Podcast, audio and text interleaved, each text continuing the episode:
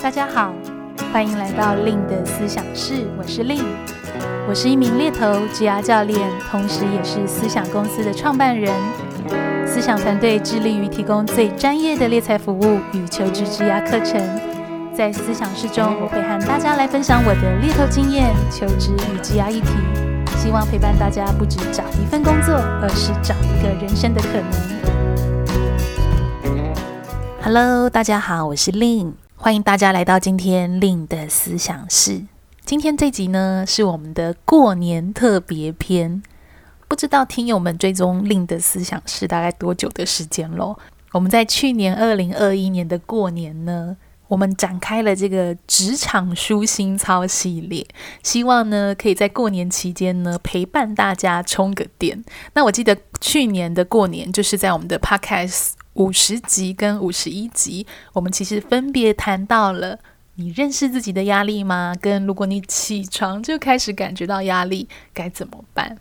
那我想延续这股想要帮大家充充电、陪伴大家的这个心念。啊，我们今年二零二二年的舒心操呢，我想要来跟大家聊一聊。如果你的二零二一年的工作让你觉得很 burn out，就是很燃烧殆尽，面临到工作倦怠，该怎么办呢？是只能离职吗？还是说我们可以有什么样的方式陪伴自己，找到一些解法呢？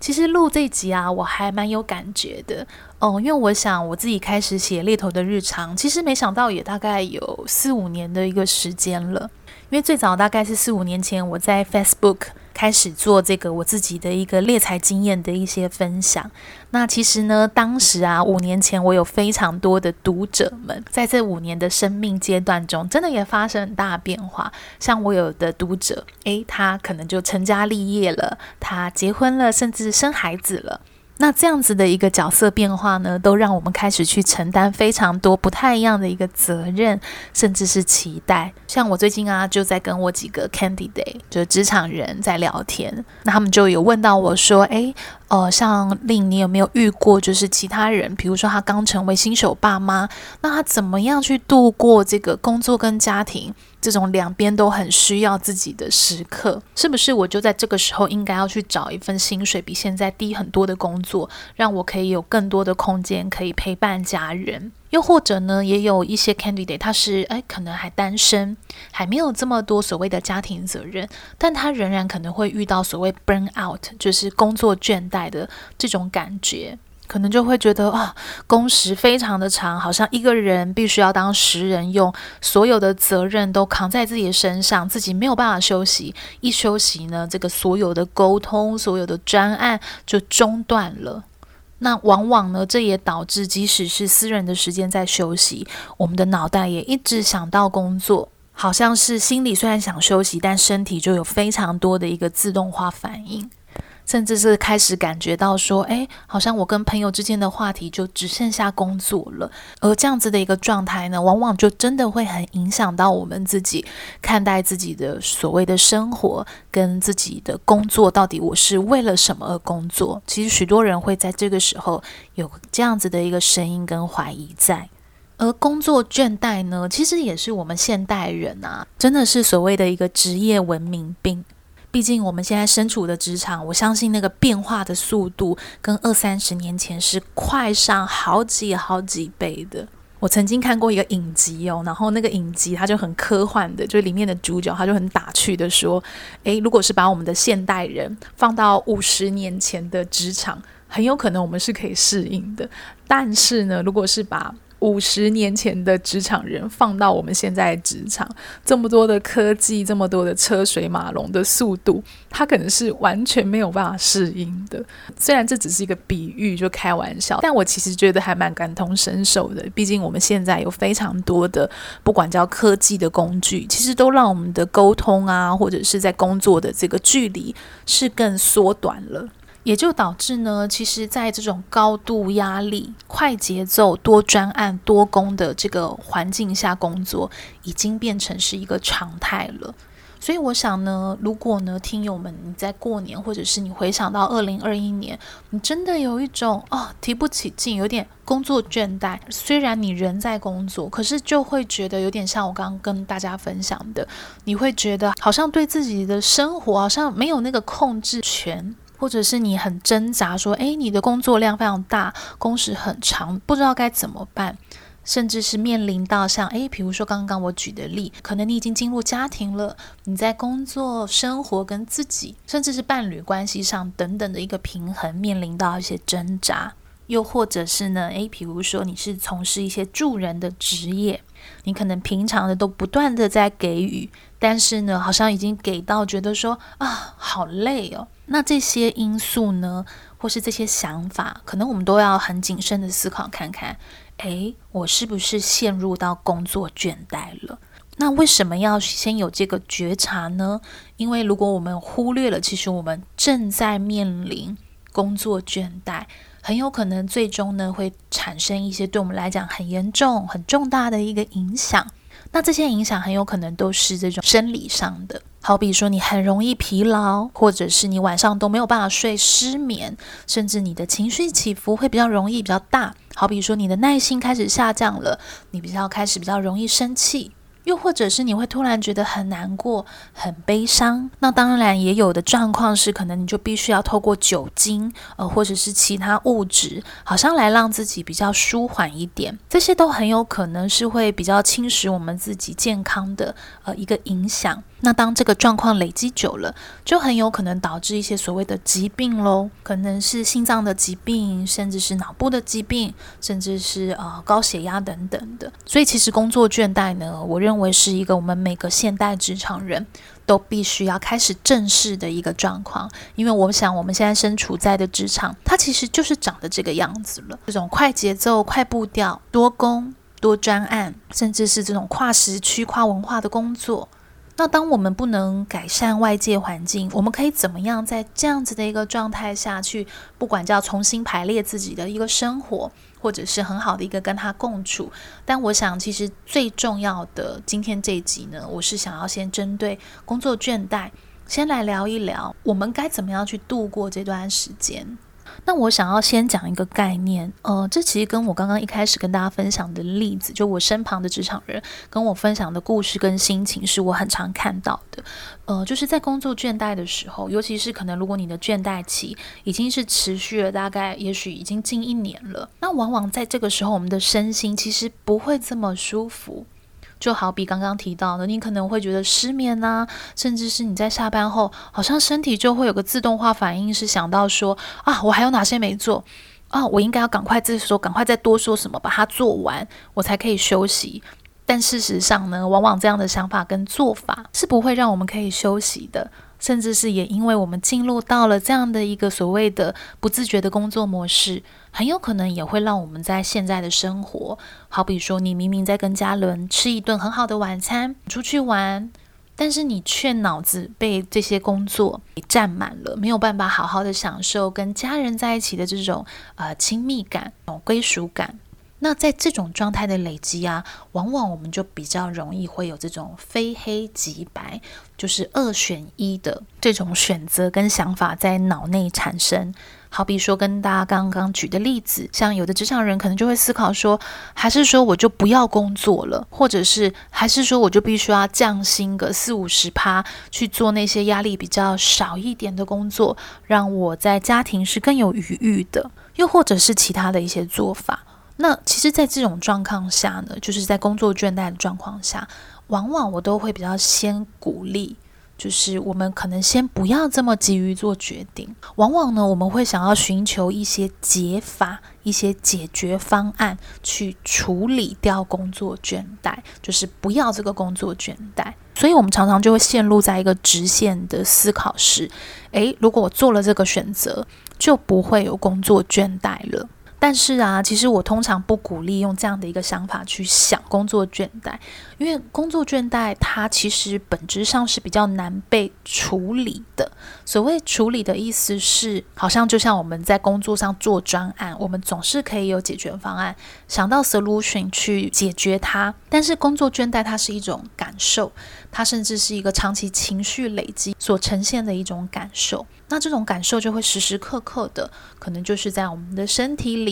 在我们的心里，就会不断的伴随我们。所以就好比像刚刚说的啊，也许你就是跟你的，可能你的伴侣、你的狗狗，或者是你很好的、很亲密的朋友、家人在一起，你的身体还是不自觉的，就是我们的脑筋还是不自觉的想到一些可能跟工作有相关的想法，或者是要做的事情。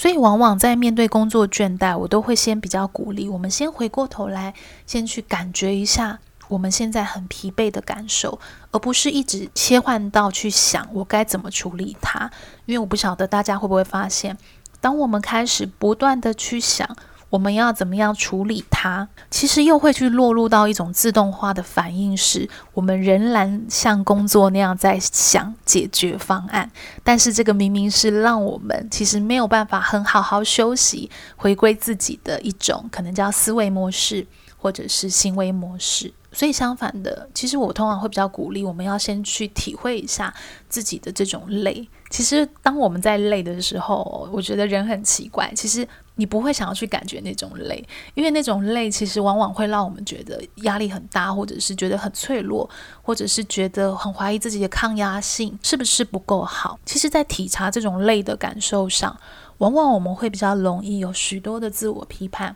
跟自我批评，甚至会有一种我不想感觉的感觉。我想我可以跟大家分享我自己的例子，因为我自己的工作呢，真的也是非常的一个高压，非常的一个快节奏。那我曾经有一段时间呢，诶，我就是一直在想方法，想要去处理这种疲惫的感觉。所以我记得我当时呢，就是去选择运动。我觉得运动这件事是非常好的，可以去缓解自己的压力。但是我我感觉我当时就陷入到一个模式，是我不自觉的在我下班后的运动时间，又把那种目标、对目标的追求，在工作上解决问题、达成目标的模式带入到运动上。当我去运动的时候，我就开始在思考着：诶，好，我要设定什么目标？比如说我要减重吗？或者是我的这个呃，比如说一些身体的指数。哦，我可以怎么样达到目标？我的饮食开始要怎么改？我开始要呃多吃什么？我开始要怎么样去设定卡路里等等的。所以其实我到后来就发现，突然有一个就惊觉是，诶，怎么我好像还是用这种呃工作的这种模式，就是这种目标设定，做什么事情都必须要有一个呃成果或是一个手法。来看待我自己的这个生活。那当我警觉到这件事情的时候，我觉得其实也是一个呃我自己很大的一个反思。那我反而呢，在那个时候就选择了，我想我更应该要回归自己。如果要去运动，我想我其实更应该的是去享受这个运动的一个过程，而不是还是像工作那样子。又启动那个追求自动化的这个模式，那反而那个是没有办法让我很好的去放松的。所以回归到，如果听友们在过年的时候，诶，我们想要来好好的陪伴自己度过工作倦怠，那我想开始尝试去做一些让自己放松的活动，真的是很不错的。好比说，你可以去尝试一些呃，像我刚刚提到的运动项目，不管是叫做跑步啊，做瑜伽啊。或者是打电动，我知道有一些电动是这种健身的游戏，但是呢，记得哦，就是我觉得那个心态的设定是真的，就是享受那个过程，而不是诶，我们又自己默默的启动了这种自动化的反应，反而呢，把这个过程变得不是这么好玩，不是这么放松，产生了非常多想要追求目标的，呃，这样子的一个期待。那当然呢，睡觉这件事也非常重要。在过年，因为这次我们的年假也比较长嘛，那我真的就是也很鼓励大家，我们可以耍废一下啊、真的就是当个沙发马铃薯，甚至是真的就是好好给自己睡一觉，不要感觉到好像自己做沙发马铃薯会很有罪恶感，反而呢，睡眠真的是一个最快可以开始恢复我们自己能量跟健康的。呃，一个好好方式。所以，如果呢，诶，你可能有一些失眠的倾向，那如何的开始去给自己一些方法，比如说透过一些音乐啊，或者是一些香氛、呃精油等等，开始去为自己创造一些仪式感，让自己开始养成一个入睡的习惯。我认为也是一个蛮好可以开始尝试的这个部分。那另外一个部分呢，我也会很鼓励大家，我们可以在过年的期间呢，可以回归到呃自己的一个感受。刚刚有提到嘛，其实，在工作倦怠的时候，我们往往会很想要去解决它，但我们可不可以给自己一点时间，反而就是跟我们的感受，呃，倦怠的这个情绪，我们去好好的。真的去感觉它，去观察看看，说，诶，他是在做什么的时候特别容易出现，或者是他出现的频率怎么样？好比说，哦，我正在跟家人吃饭，明明是很开心的时候，我就又突然想到工作了。那这个念头来的时候，如果当我们开始有这个觉察，那我其实就会比较容易有选择。我可以选择呢，这个念头来了，但是就很好的回归到当下，去告诉自己，诶，我现在正在享受一个很好的时光。